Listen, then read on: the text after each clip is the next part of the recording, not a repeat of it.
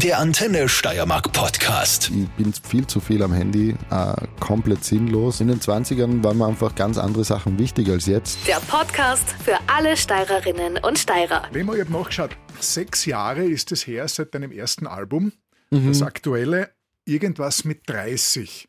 Äh, Irgendwas mit 30 ist eigentlich ein sehr relativer Begriff. Ja, Erzähl einmal. bewusst, bewusst gewählt. Ähm, äh, irgendwas mit 30 heißt das Album, weil, äh, na, weil ich so alt bin. irgendwas mit 30, so ganz genau will ich es nicht sagen. Ähm, na, stimmt nicht, aber es ist äh, angelehnt an ein Album von Jamie Cullum. Der hat äh, ein Album, das heißt 20 Something. Da geht es irgendwie so um, um diese Zeit als Mit-20er irgendwie. Und das ist so meine deutsche Übersetzung in meinen 30ern halt. Und die große, die große Klammer über das Album, die sie, oder de- um das, um was es im ganzen Album so geht, würde ich sagen, ist, ist Erwachsenwerden und ja, da, da hat das irgendwie gepasst. Sechs Jahre ist ja keine nicht wirklich kurze Zeit. Ja. Äh, es ist viel passiert bei dir. Ähm, du bist Vater geworden, du hast natürlich immer wieder Songs produziert. Mhm. Was hat sich denn so verändert in den letzten sechs Jahren in deinem Ablauf? Ja, das Größte ist auf jeden Fall natürlich mein Sohn. Der hat äh, das Ganze jetzt einmal komplett umgedreht.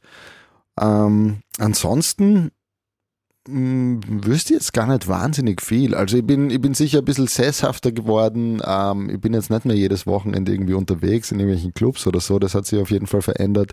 Bin aus der Stadtmitte Richtung Stadtrand gezogen. Ähm, einfach ein bisschen älter worden, würde ich sagen. Ist ein Album zu schreiben für dich? Ähm, äh, manche machen eine Blockarbeit.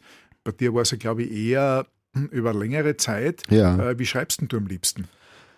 Ähm, ich schreibe am liebsten allein und, ähm, und schaue, was, was daherkommt. Und das dauert halt manchmal einfach sehr, sehr lang. Also ich bin sehr textfanatisch irgendwie und, und äh, wirf Texte weg massenweise und schreibe sie neu oder schreibe sie um und bearbeite sie noch einmal und noch einmal und noch einmal, bis ich irgendwann zufrieden bin.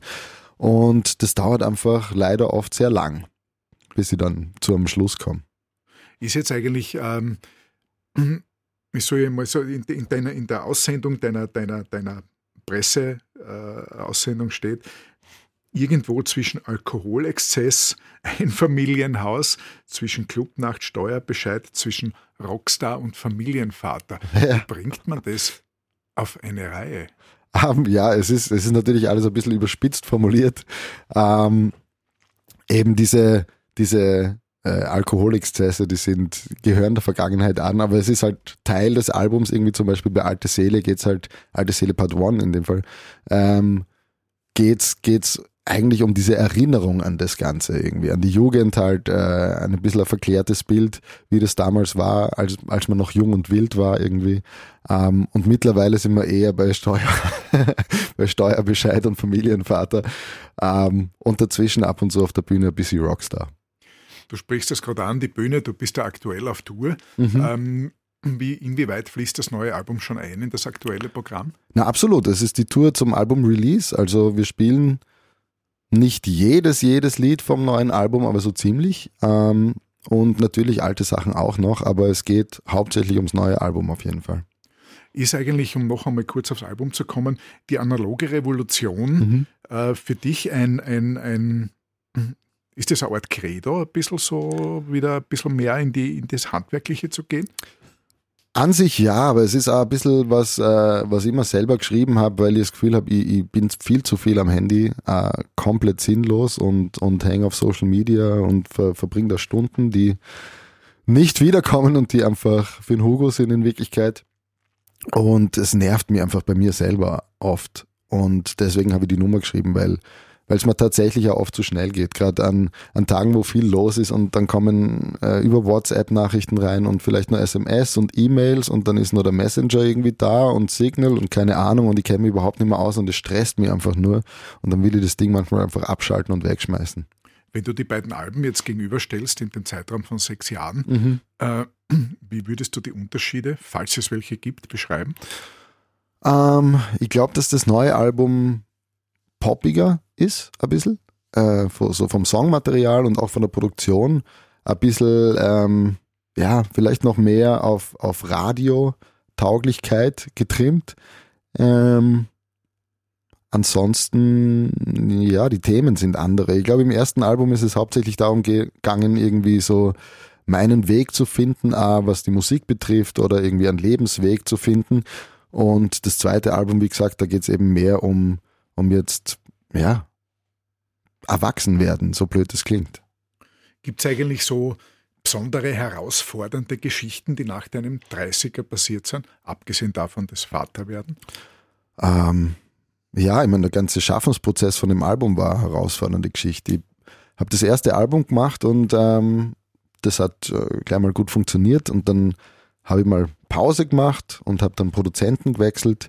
Äh, das war eine Herausforderung, erstens mal wen zu finden und dann zweitens da irgendwie zusammenzuwachsen. Und ähm, ja, und dann mit der Pandemie und dem allen äh, ein sehr mühsamer Prozess teilweise auch. Der Unterschied zwischen den 20ern und den 30ern, ist der groß? Der ist, finde ich, sehr groß, ja. Also in den 20ern waren mir einfach ganz andere Sachen wichtig als jetzt. Das war halt vor allem Party und Fortgehen und irgendwie Spaß haben und äh, ja, es Leben auskosten, wenn man so will. Und, und mittlerweile ist das alles einfach ein bisschen in den Hintergrund gerückt und, und jetzt sind mir andere Sachen wichtig, wie zum Beispiel mein Kind natürlich. Österreich hat ja, du hast ja viele Kollegen, Gott sei Dank, mhm. tolle, erfolgreiche Musiker in Österreich. Hast du einen speziellen österreichischen Lieblingssong, außer deinen? ähm, ja, ich meine, zum Beispiel Machine von Bilderbuch finde ich super geil oder sehr viele Wandersongs taugen mir sehr, damit kann ich viel anfangen. Ähm, ja, sowas. Der Winter kommt auch unweigerlich näher. Bist du eigentlich Skifahrer, Snowboarder? Irgendwie? Snowboarder, ja. Ähm, mittlerweile sehr wenig leider, äh, weil in Wien ist irgendwie schwierig im Umland.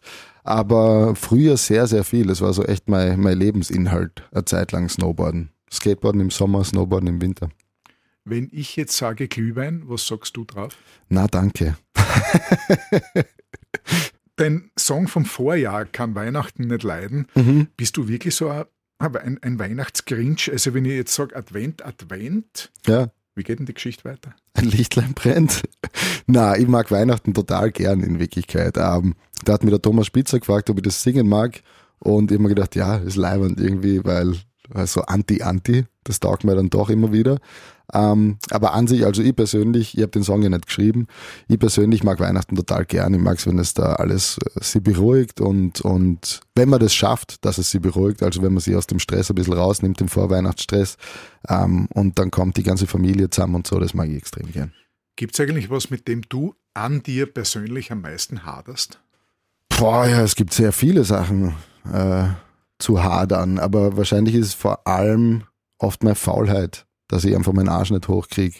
Das nervt mich manchmal extrem, weil ich mir denke, es könnte so viel mehr weitergehen, wenn ich ein bisschen, wenn ich ein bisschen mehr Feuer im Arsch hätte. Aber so ist es halt, damit muss ich ja irgendwie klarkommen. Wenn du jetzt Moderator wärst ja? an meiner Stelle, ja? was würdest du dich fragen? Boah, das ist eine sehr gute Frage. ähm, ich würde wahrscheinlich sagen, wenn du jetzt Moderator wärst an meiner Stelle, was würdest du mich fragen? Gibt so spezielle Beschäftigungen oder, oder sagen wir so, mit deiner aktuellen Lebenssituation, wie, wie schaut der Vormittag aus bei dir jetzt? Ähm, ja, momentan ist es meistens äh, mit meinem Sohn aufstehen und äh, ein bisschen rumspielen, mir einen Kaffee machen, der steht viel zu früh auf. Ähm, so ein bisschen überleben die ersten, die ersten Dreiviertelstunden oder so und dann ähm, spielen, frühstücken, äh, sehr unspektakulär in Wirklichkeit. Gibt es irgendwas oder eine Situation, wo du wirklich sagen kannst, in dieser Situation fühle ich mich oder bin ich wirklich glücklich? Ähm, ja, da gibt es sehr, sehr viel. Ich bin die meiste Zeit, ich würde sagen, insgesamt eher ein glücklicher Mensch. Also es braucht nicht wahnsinnig viel, dass ich mich glücklich fühle. Braucht eher was, dass ich mich unglücklich fühle. Antenne Steiermark. Der Podcast für alle Steirerinnen und Steirer.